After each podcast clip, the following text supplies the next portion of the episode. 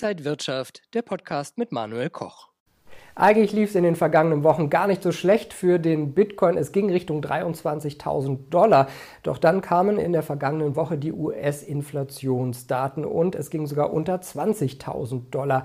Wohin kann es jetzt für den Bitcoin gehen? Und wir schauen im IG Trading Talk auf Ethereum. Da gab es eine Reform. Was das jetzt alles bedeutet und ob es auch da nach oben gehen könnte, das bespreche ich jetzt mit Timo Emden. Er ist mir zugeschaltet aus Frankfurt. Timo, schön dich zu sehen. Ich grüße dich, hi. Timo, ja, eigentlich hatte man das Gefühl, es geht wieder ein bisschen aufwärts für Bitcoin und dann kamen die ganzen Nachrichten. Muss man einfach auch unterm Strich sagen, Bitcoin ist wahnsinnig nachrichtengesteuert? Absolut. Es bleibt natürlich auch der Klammergriff, ja, mit den Technologieaktien, Tech-Werten, insbesondere der Nasdaq. Hintergrund sind hier natürlich auch die makroökonomischen Unsicherheitsfaktoren, insbesondere die Inflations- Zinssorgen und natürlich die Rezessionsfurcht, also die global hier dies und natürlich auch jenseits des Atlantiks hier sein Unwesen treibt. Das darf man nicht vergessen, das hat die Märkte ja bis heute irgendwie so im Klammergriff festgepackt und festgezurrt.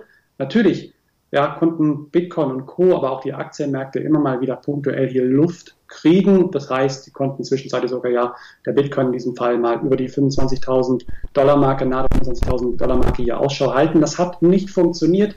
Stand heute bewegt er sich ja dann zwischen ja, den teilweise 18.000 oder auch äh, 25.000 Dollar. Also so eine Marke oder ein, eine Preisspanne, die sehr ja, anscheinend sehr beliebt ist, sehr berüchtigt ist, natürlich auch aus der Vergangenheit. Und ich glaube, dass das erstmal eine Zone ist, in der sich der Bitcoin hier doch äh, zumindest Stand heute hier ganz wohl fühlen kann. Bei Google kann man ja immer gut sehen, was gerade von Interesse ist. Und wenn man da zum Beispiel bei Bitcoin eingibt, ist, sind diese zwei Wörter auf einem Zwei-Jahrestief. Ist denn generell das Handelsvolumen deutlich gesunken und der Bitcoin für Anleger uninteressanter geworden?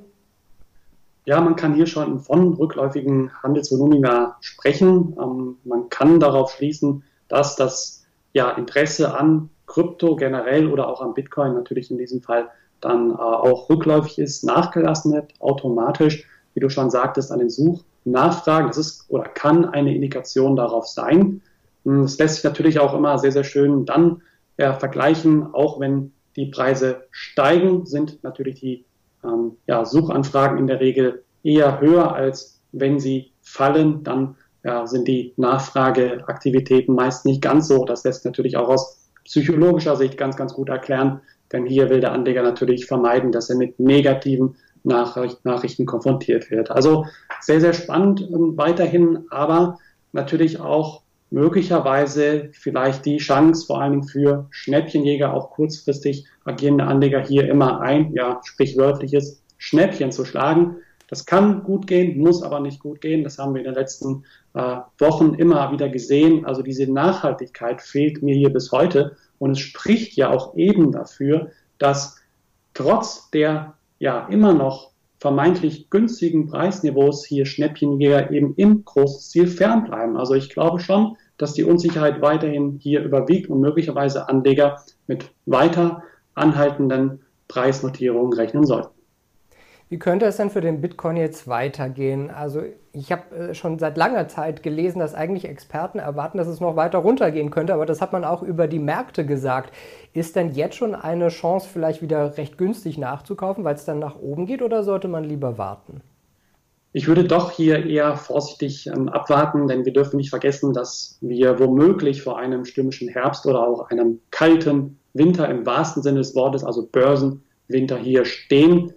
Damit gemeint sind eben die anfangs erwähnten Inflations-, Zinssorgen und natürlich auch Rezessionssorgen. Wir haben eben auch diese, ja, wie bereits erwähnt, die makroökonomischen Unsicherheitsfaktoren, natürlich auch den Ukraine-Russland-Konflikt, der bis heute nicht vorbei ist. Dann haben wir auch noch die Corona-Problematik in China und die damit im Zusammenhang stehenden Probleme, globalen Lieferkettenprobleme. Also das sind natürlich auch hier Risikofaktoren, die wahrscheinlich weiter anhalten werden.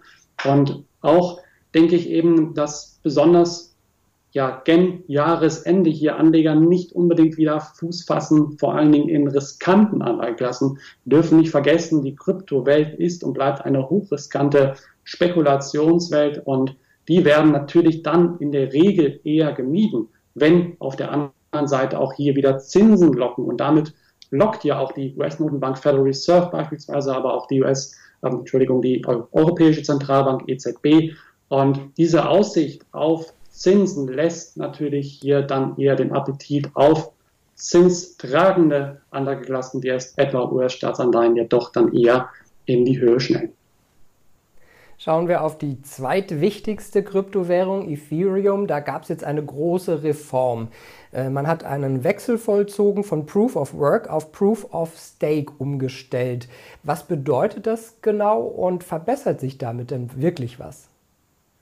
Ja, es ist ein absolut historischer Meilenstein, ein großer, großer Schritt in der Geschichte von Ethereum und vielleicht nicht zuletzt auch für die gesamte Kryptoökonomie. Stichwörter sind hier vor allen Dingen Skalierbarkeit, Sicherheit und last but not least Nachhaltigkeit der zugrunde liegenden Ethereum-Blockchain.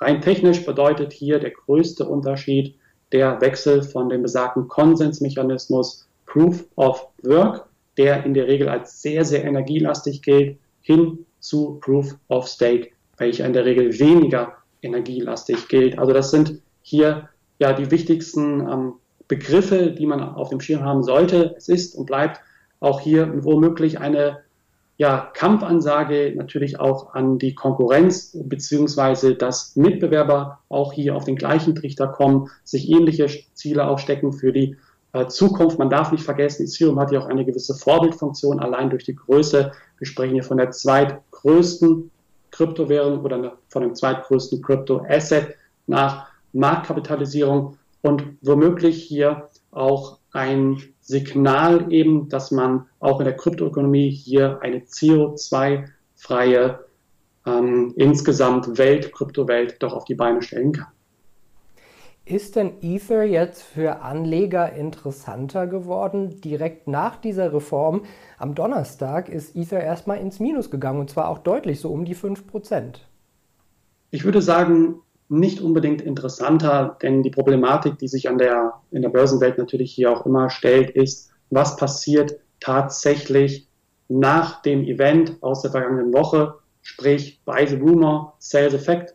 Möglicherweise ist das hier die Intention bei Anlegern. Also wenn es soweit ist, dann ja, wird hier vielleicht sogar erstmal im großen Stil abverkauft. Und das haben wir eben auch am Donnerstag schon gesehen, dass Ether dann erstmal wieder ins Minus rutscht, aber auch der Bitcoin, der Gesamtmarkt ich würde sagen, dass die Thematik rund um The Merge, also das Upgrade, jetzt doch erstmal in den Hintergrund rücken wird in den kommenden Wochen, Monaten und man sich sehr wahrscheinlich hier wieder mit den ja, wirtschaftlichen Unsicherheitsfaktoren, die global ja auch schwelen sind, weiterhin beschäftigen wird. Und das bedeutet dann in diesem Kontext möglicherweise, dass die Zinsfurcht Anleger dann hier auf dem falschen Fuß erwischt und äh, wiederum dann die Abwärtsrisiken wahrscheinlich überhand nehmen werden. Also unter dem Strich würde ich gar nicht sagen, dass es jetzt hier die, die große Rallye bei ISA zu erwarten ist, ganz und gar nicht, sondern ich glaube eher, dass die wirtschaftlichen Unsicherheitsfaktoren Anleger wieder einholen könnten.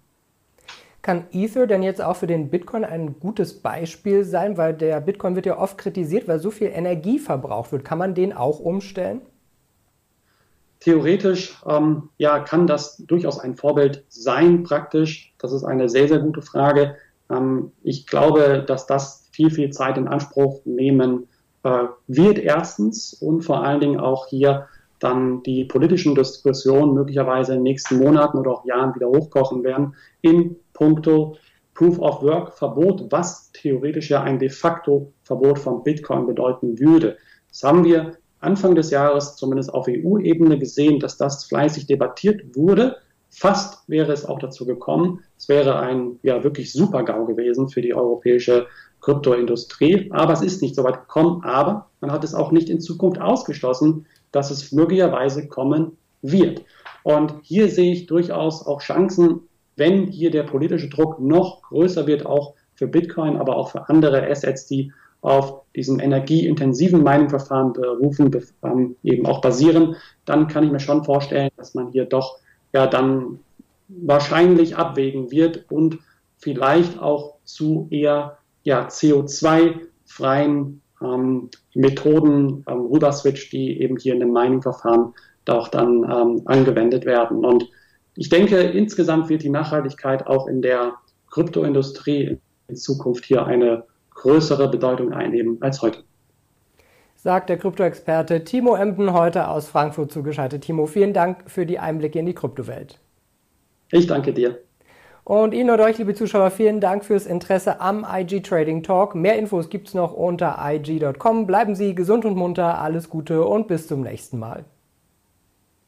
Und wenn euch diese Sendung gefallen hat, dann abonniert gerne den Podcast von Inside Wirtschaft und gebt uns ein Like.